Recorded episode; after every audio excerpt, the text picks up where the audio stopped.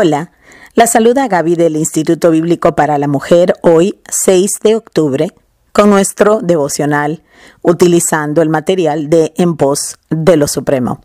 El título del devocional hoy es La naturaleza de la regeneración y nuestra cita la encontramos en Gálatas capítulo 1 del versículo 15 al 16 donde dice, cuando Dios tuvo a bien revelar a su Hijo en mí Oremos, Padre amado, te damos gracias, Señor, por tu palabra y por hombres como el apóstol Pablo, a quien tú escogiste, no solamente para salvación, sino para también uh, colaborar con uh, toda la información que cada uno de nosotros necesitaría para conocerte por tu palabra revelada. Gracias por su vida, gracias por la vida de tu Hijo Cristo Jesús. Gracias, Señor, por tu voluntad de darte a conocer. Te pedimos, Señor, en el nombre de Jesucristo, que nos ayudes a madurar, a crecer, a representarte, Señor, como es digno. Te lo pedimos en su nombre. Amén. Bueno, hoy nuestro devocional empieza de, de la siguiente manera. Espero que tengas el, tu copia en mano uh, en pos de lo Supremo, 6 de octubre. Dice así, si Jesucristo va a regenerarme, ¿qué problema afronta? Sencillamente este. Poseo una herencia en la que yo no tengo nada que decir o decidir. No soy santo, ni puedo serlo.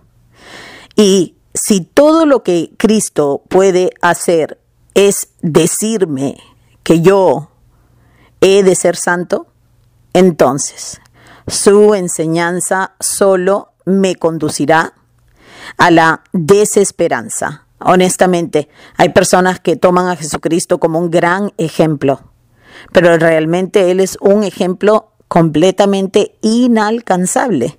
Si nosotros pretendemos que podremos por nuestra propia fuerza, en nuestra eh, naturaleza, poder seguir su ejemplo o ser como Él, o en este caso ser santo, como dice la palabra, entonces ver la vida de Cristo y mirarlo a Él como un ejemplo, lo único que puede traer a nosotros es una tremenda desesperanza, como dice el hermano Oswald Chambers aquí.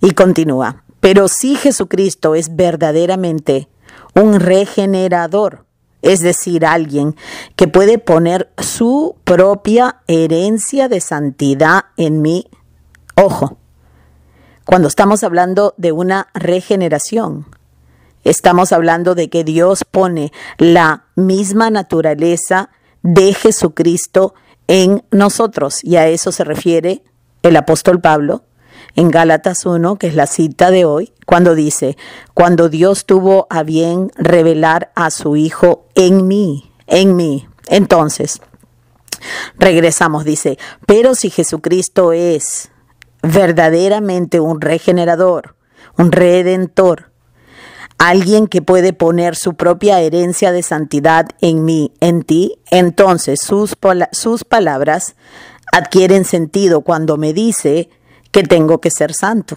¿verdad? Porque si su, si su naturaleza santa y perfecta es puesta a través del perdón de nuestros pecados, de la justificación en nosotros, entonces Él puede hablarle a su propia naturaleza y decirle que, que he de ser santo. Entonces, regresamos.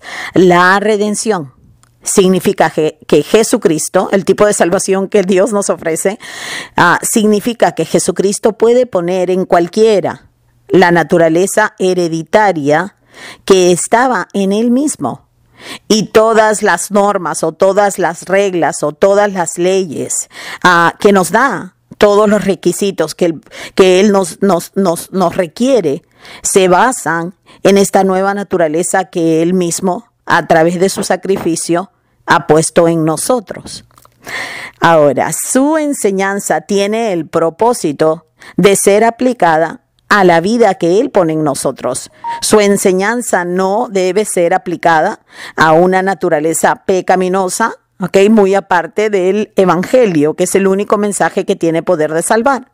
Ahora, el Evangelio es el único mensaje que todo pecador no arrepentido necesita oír, que en nosotros mismos no tenemos ninguna esperanza de poder ah, ser justificados delante del Señor, ¿verdad? Solo, solo recibiendo la justicia perfecta que estaba en el Hijo, en el Hijo de Dios, podremos nosotros ser reconciliados y de esta manera Él pondrá en nosotros, en nosotros su propio espíritu, su propia naturaleza, ¿ok? Y es ahí cuando todo lo que Él habla, por ejemplo, en el Sermón del Monte, Él está hablando al pobre en espíritu, aquel, aquella persona que, que a través del arrepentimiento ha recibido, ha recibido la gracia salvífica, la salvación. Entonces retomamos el donde dice, la acción apropiada de mi parte es estar de acuerdo con el veredicto de Dios sobre el pecado tal como fue juzgado en la cruz de Cristo. Entonces, cuando, cuando hemos recibido la salvación, Dios está hablando a través de su palabra una nueva naturaleza, la naturaleza de su propio Hijo. Y lo único que nosotros tenemos que, hacer es estar de acuerdo, es estar de acuerdo, por más que entendamos o no entendamos o, querramos o no querramos, tenemos que estar de acuerdo en cuanto a, a lo que Dios dice acerca del pecado, cómo es transgresión, contra Él, cómo nos ha costado la vida y si Él no, pues, no hubiese puesto la vida de su, de su Hijo Cristo Jesús por nosotros, nunca hubiésemos ah, tenido, tenido ah, la regeneración. Así que lo único que podemos hacer es estar de acuerdo con Él cuando estudiamos su palabra, decir, Señor, tienes toda la razón, nosotros no tenemos la razón, necesitamos de tu Hijo y necesitamos de ti. Ahora continuamos en el, en el devocional. Dice, el Nuevo Testamento enseña sobre la regeneración, que cuando una persona es golpeada por su propio sentido de necesidad, Dios derramará el Espíritu Santo sobre él y su espíritu personal será energizado por el Espíritu del Hijo de Dios hasta que Cristo sea formado en nosotros.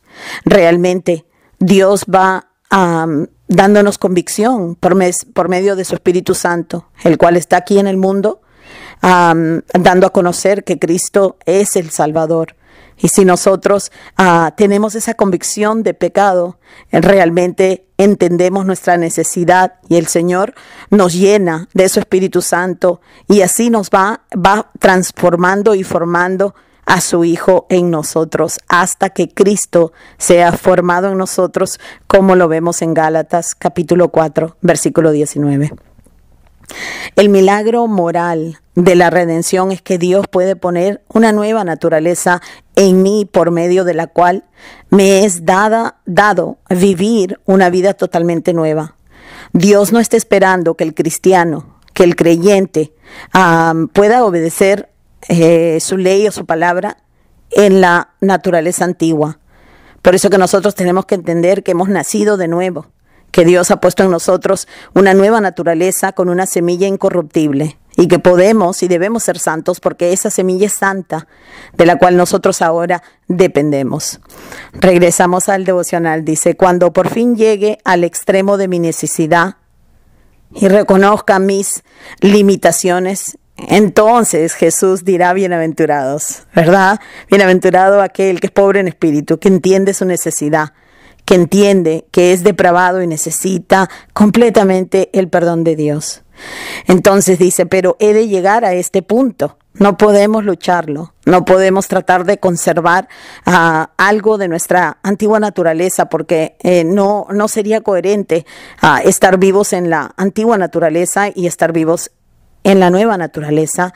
Dice la palabra que aquellos que hemos puesto nuestra fe en Jesucristo es porque hemos muerto con Él y hemos resucitado con Él para nueva vida.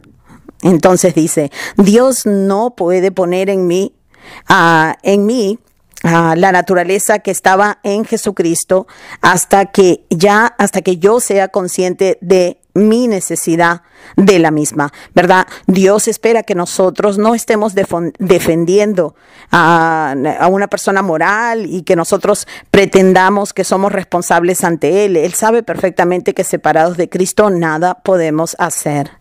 Así que para terminar, dice lo siguiente, nuestro hermano Oswald Chambers dice, así como la naturaleza de pecado entró en la raza humana por un hombre, el Espíritu Santo entró por otro hombre y nos lleva a que veamos en nuestra Biblia Romanos capítulo 5 del 12 al 19 y lo voy a leer para nosotros juntas. Dice, gozaos y, alegraos porque vuestro galardón es grande en los cielos, porque así persiguieron a los profetas que fueron antes de vosotros.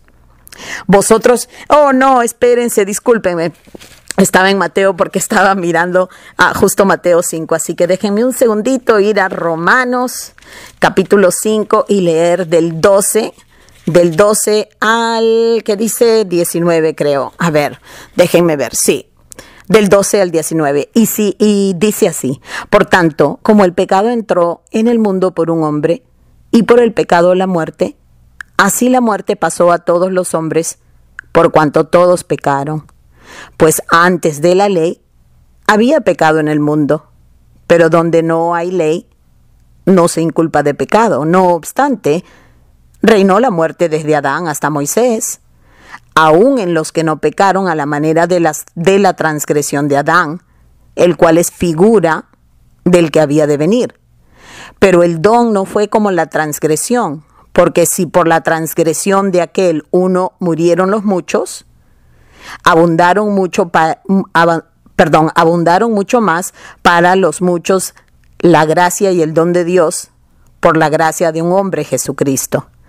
Y con el don no sucede como en el caso de aquel uno que pecó, porque ciertamente el juicio vino a causa de un solo pecado para condenación, pero el don vino a causa de muchas transgresiones para justificación.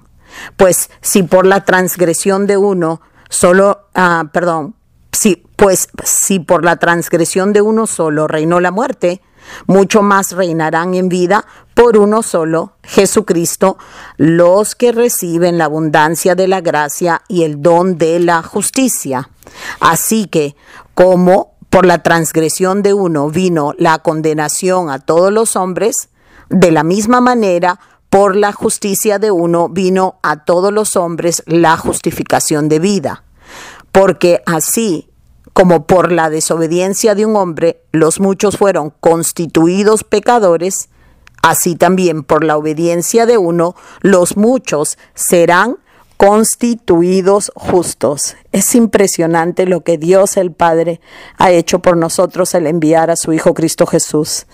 Y finalmente dice, y la redención significa que puedo ser liberado de esta herencia del pecado, de esta herencia de la naturaleza pecaminosa, y por medio de Jesucristo recibir una herencia pura y sin mancha.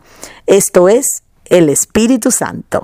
Oremos, gracias Padre, gracias por el sacrificio de tu Hijo, gracias por su resurrección física al tercer día, de acuerdo a la Escritura como tú lo habías prometido. Señor, tú dijiste, escrito está, escrito está, escrito está y asimismo viniste a hacer el cumplimiento de toda la promesa desde el jardín del Edén de que la semilla de la mujer vendría a aplastar la, a la semilla de la serpiente. Gracias Señor Jesús por obedecer todo, todo, la voluntad de tu Padre hasta muerte y muerte en la cruz por nosotros. Gracias porque resucitaste y porque nos das justicia y nos imputa, Señor, tu justicia perfecta. Gracias por tu Espíritu Santo también. Te rogamos, ayúdanos a seguirte y a servirte. Te lo pedimos todo para la gloria de tu nombre. En el nombre de Jesús oramos. Amén.